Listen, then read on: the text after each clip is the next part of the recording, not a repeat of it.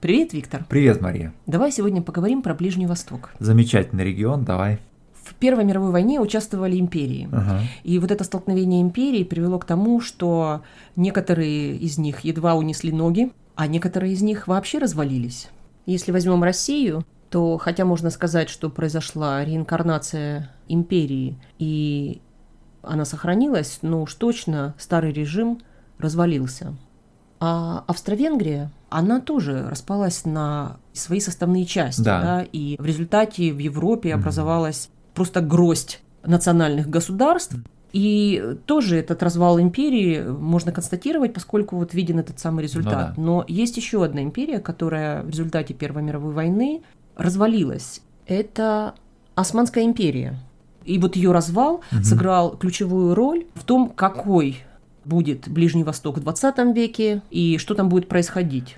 То есть Ближневосточный регион – это результат распада Османской империи в результате Первой мировой войны. Ну, знаешь, здесь ключевой интригой на самом деле было то, что произойдет с арабскими провинциями Османской империи, да, потому что к тому времени Османская империя фактически была сведена вот собственно, территории современной Турции и арабских провинций. да. Ну да, дело в том, что долгое время Османская империя включала в себя Балканы, но Да. к этому моменту Балкан уже там нет. И вот весь вопрос в том, останутся ли арабские провинции, значит, верны османскому правительству или нет. И действительно, в какой-то момент мы имеем арабское восстание знаменитое, да, которое на Аравийском полуострове происходит, которому способствуют британцы, да, в частности, в британском Египте находится экспедиционный корпус, там разведчики, знаменитый Лоуренс Аравийский, да, предпринимает не одну на самом деле миссию вот туда, в Аравию, да, для того, чтобы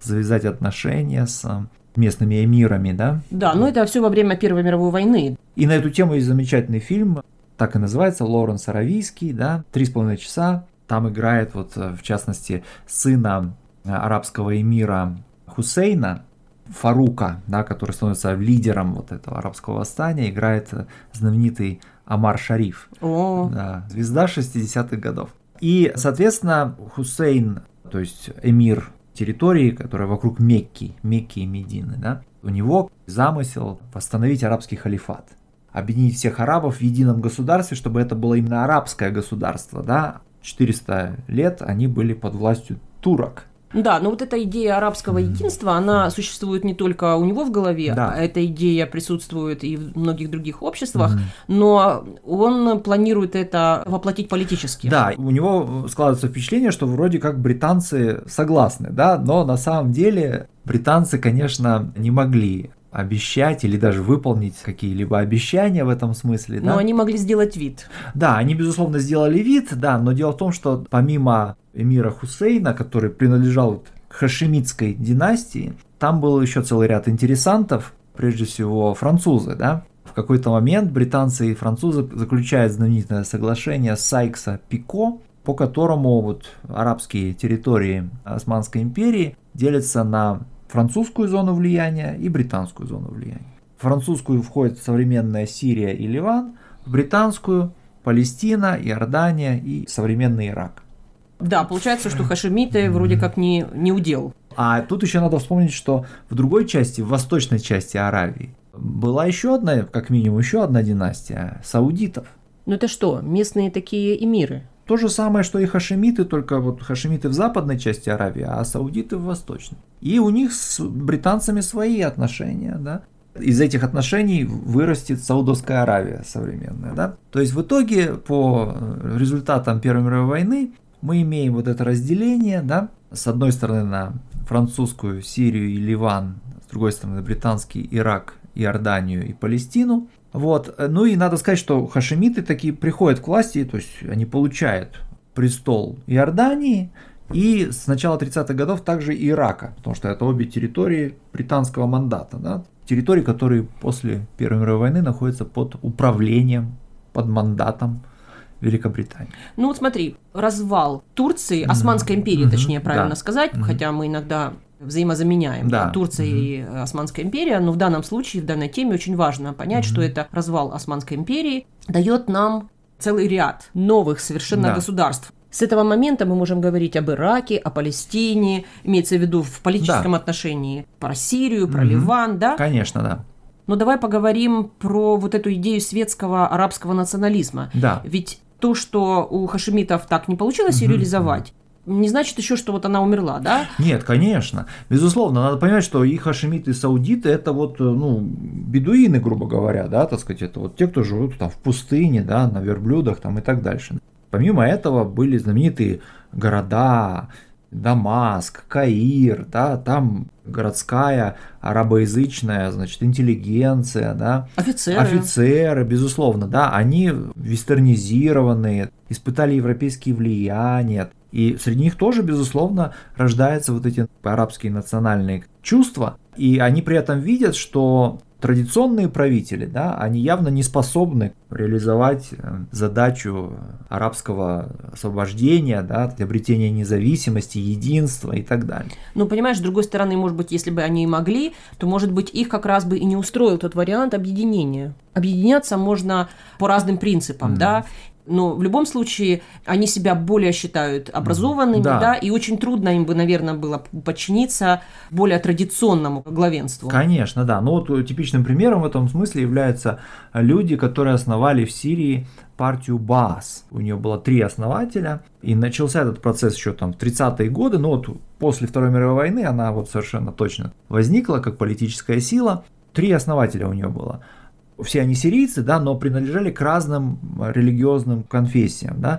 То есть самый главный из них был, самый известный, Мишель Афлак, он был христианином, арабом-христианином, есть и такие, давайте Да, не да, забывать. да. это. Вот. Второй был мусульманином-суннитом, а третий был алавитом, а алавиты это сирийский вариант ислама шиитского толка, то есть того ислама, который в основном в Иране преобладает. Ну смотри, видишь, они все разных конфессий, мгм. но при этом вот эта идея светская, Мгм. она дает им возможность объединиться под Мгм. одним зонтиком. Да, да, то есть это идея создания такой арабской идентичности, которая будет надконфессиональной, нерелигиозной, светской, да. Плюс какие-то элементы такого социализма, ну такого довольно расплывчатого, но тем не менее тоже в идеологии Бааз присутствовали. И эта партия задумывалась как панарабская, то есть не привязанная конкретно вот к Сирии. И действительно, она приходит к власти в 60-е годы как в Сирии, так и в соседнем Ираке. Дело в том, что в 58 году король Фейсал Хашемитский, его, значит, э, сбрасывают с престола. И вскоре после этого Баас приходит к власти и в Ираке, да? И вот из этой партии Баас в этих двух странах наследниками ее являются два режима, да, которые просуществовали на протяжении десятилетий после этого, один из них до сих пор существует, да, то есть речь идет о режиме Асадов в Сирии, Мгм. ну, отца Хафиза Асада, недавно, более, более недавний период сына Башара Аль-Асада. Вот. А с другой стороны, конечно, это режим Саддама Хусейна в Ираке. Хусейн тоже был членом партии Баас изначально. Но это в Сирии и в Ираке. Мгм. Ну, а что же было в Египте? А в Египте там мы не имеем партии Баас, но там мы имеем то же самое явление, когда к власти приходят светские арабские националисты. В 1952 году происходит революция, в результате которой вестернизированные офицеры военные да, сбрасывают короля Фарука, который был пробританский и контролируемый британцами, вот, и устанавливают этот светский национальный арабский режим. Ну и, конечно, очень скоро президентом Египта становится Абдель Гамаль Насер. Да, то есть один из этих офицеров.